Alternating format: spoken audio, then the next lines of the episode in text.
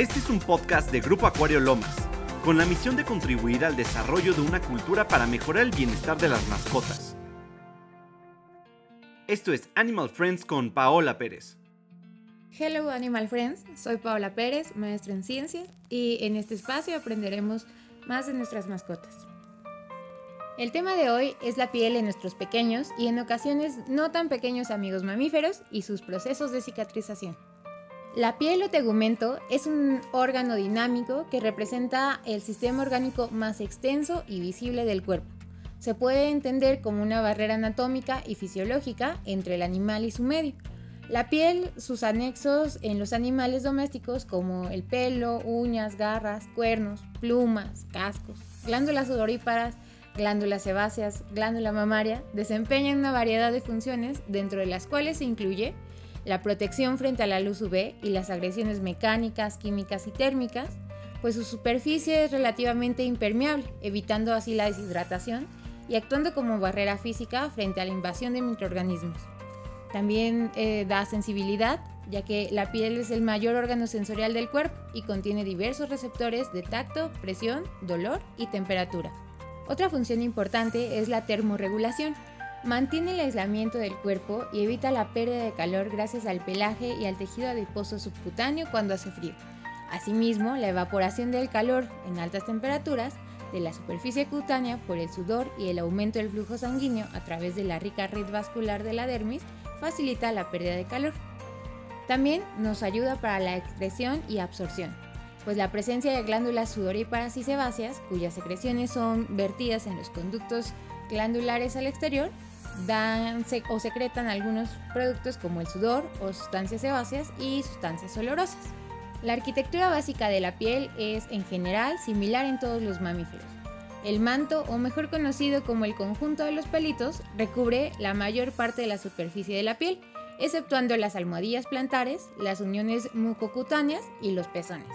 La piel y el pelaje varían en cantidad y calidad entre las especies, razas e individuos. También varía entre áreas del cuerpo y de acuerdo con la edad y el sexo.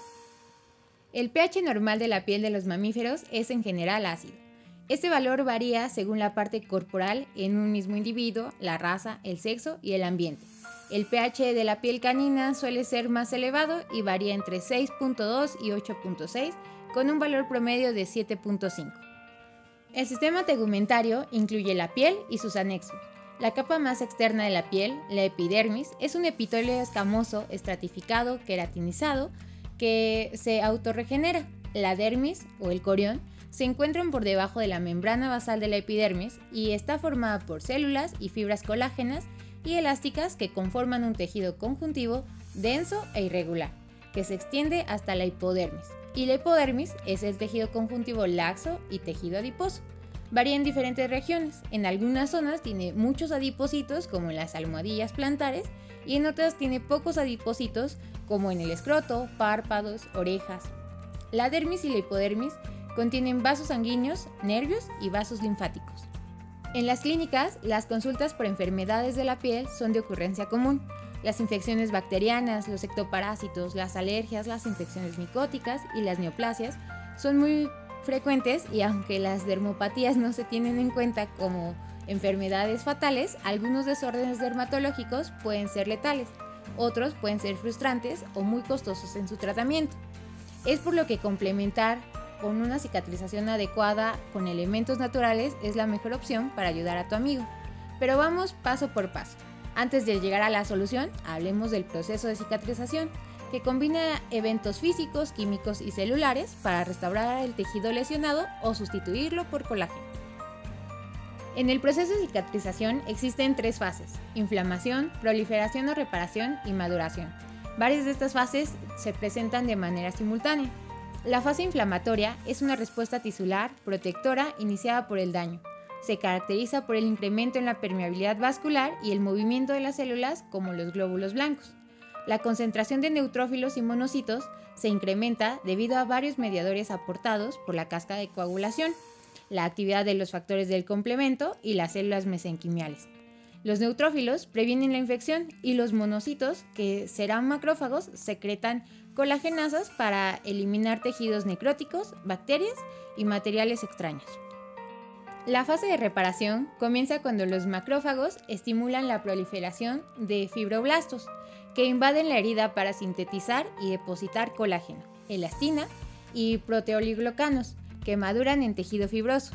Los capilares invaden la herida por debajo de los fibroblastos migratorios. La combinación de los nuevos capilares, de los fibroblastos y del tejido fibroso forman un tejido de granulación carnoso de color rojo brillante, que es una barrera contra infecciones.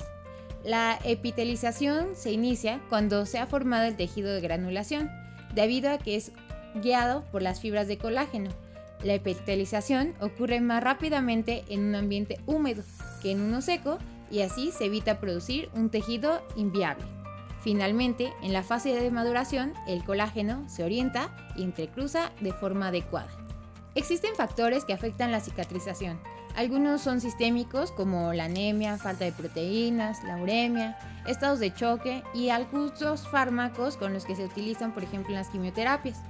Los factores locales pueden ser la presencia de tejido necrótico, espacio muerto, hematomas o coloquialmente llamados moretones, y excesivo e inapropiado material de sutura e infecciones o cuerpos extraños, por ejemplo la arena.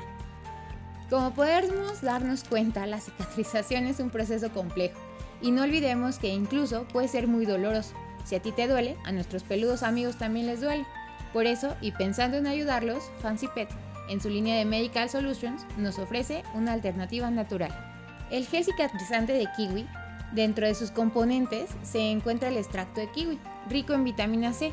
Si bien cuando escuchamos vitamina C lo asociamos con el sistema inmune, la vitamina C es fundamental para el funcionamiento de las enzimas que convierten, o mejor dicho, hidrolizan a la prolina y a la lisina, que son esenciales para la formación y la estructura del colágeno, además de contener péptidos que se han estudiado por su capacidad de regeneración de la piel. El extracto de kiwi también cuenta con flavonoides, que además de ser fotoprotectores, tienen capacidades antiinflamatorias. Otros elementos pequeños pero poderosos son el zinc y el cobre, que son metaloenzimas que protegen contra el fotodermoenvejecimiento, porque limitan la penetración de la radiación y lo más importante, tienen actividad antimicrobiana. El gel también cuenta con extracto de tepescohuite, también llamado el árbol de la piel, que es abundante en taninos, saponinas, alcaloides, glucosa, gilasa, que junto con el almidón pueden mejorar el tratamiento contra quemaduras y la regeneración de la piel. Tienen propiedades antibacterianas, Además, tiene el potencial de curar úlceras cutáneas graves, cuyas propiedades se atribuyen a las moléculas y polifenoles de la corteza. Otro elemento que es muy importante en la formulación es la alantoína, que es un ingrediente activo para la piel con propiedades queratolíticas, que podría imaginarse como una leve exfoliación. Esto nos sirve para evitar la hiperqueratinización, debido a que en ocasiones en el proceso de cicatrización el sistema quiere cerrar la herida dejando un poco de lado lo estético, además de tener propiedades humectantes y antiirritantes, promoviendo la renovación de las células epiteliales y acelerando el proceso de cicatrización. No olvidemos a las vitaminas que contienen, la A y la E, ambas liposolubles, pero con funciones diferentes. La A nos brindará firmeza en la piel y se ve involucrada en la reparación de los tejidos, sin ella se ve alterado el desarrollo de nuevas células epiteliales ya que no se pueden formar células maduras. Y la vitamina E, que su papel más importante es ser antioxidante, protegiendo así los lípidos en las células y en esta formulación a todos sus componentes. Curioseando. Como dato curioso, la piel de la chinchilla es la más apreciada en todo el mundo, incluso la llaman la perla de las pieles, debido a sus cualidades excepcionales de su pelo, que alcanza una longitud de 2.5 centímetros en promedio y una sedosidad inigualable e inimitable artificialmente. Gracias por acompañarnos, no olvides compartir este podcast si te gustó y dejar los comentarios en nuestras redes sociales de los temas que quieres conocer de tu mascota.